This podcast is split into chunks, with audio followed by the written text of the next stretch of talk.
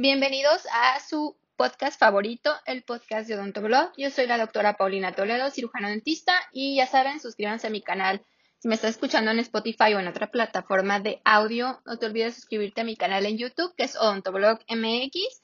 Y si les gustan este tipo de videos que les hable sobre avances o sobre artículos científicos relacionados con odontología que estén surgiendo a la luz, suscríbanse, este, denle like a este video o síganme en todas las plataformas para yo saber que les gusta este tipo de videos. Hoy les voy a hablar de un artículo que salió en la revista Science Advance en el volumen 7, número 7, el 10 de febrero del 2021.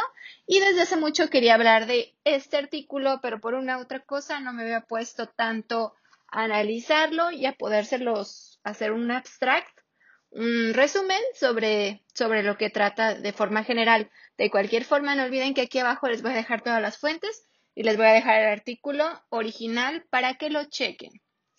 Vamos a hablar sobre un, este nuevo medicamento que habla este artículo que consigue que crezcan los dientes en ratones que carecen de, de, de, estos, de estos dientes.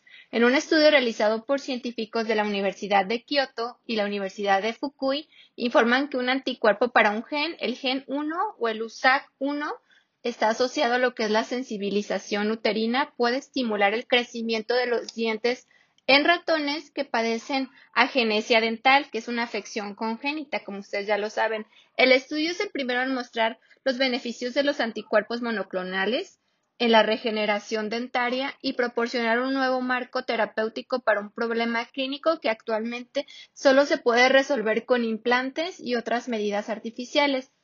El estudio ha sido publicado en la revista Science Advance, como les comento, les dejo el artículo aquí abajito como ustedes ya saben, la genesia dental es lo que vulgarmente conocemos como falta o ausencia de un diente o de varios, si se trata de un defecto por el cual no erupcionan ciertos dientes en boca debido a que existe la ausencia, lo que puede ser ausencia embriológica, lo diría así, de estas piezas dentales.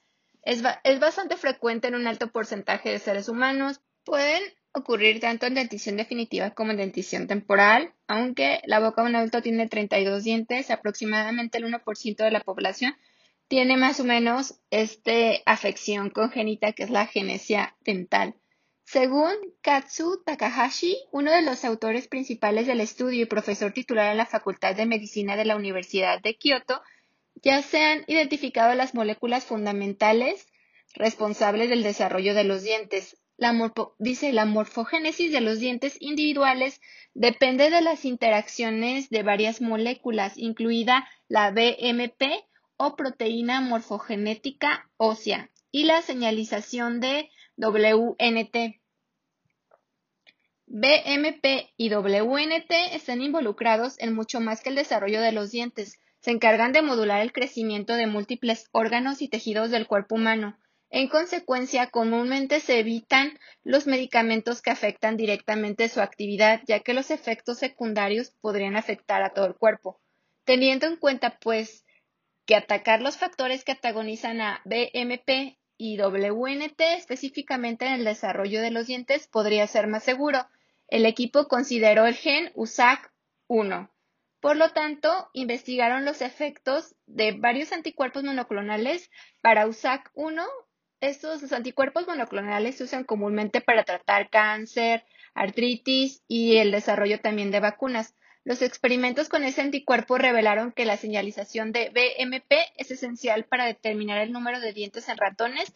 Además, una sola administración fue suficiente para generar un diente completo.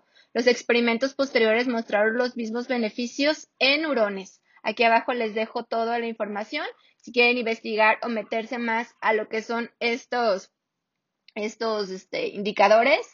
Todo les dejo la información aquí abajo. Espero que les guste. Son, voy a hacer esos pequeños resúmenes de noticias que vayan surgiendo en el área odontológica. Dale like, suscríbete y nos vemos hasta un próximo podcast.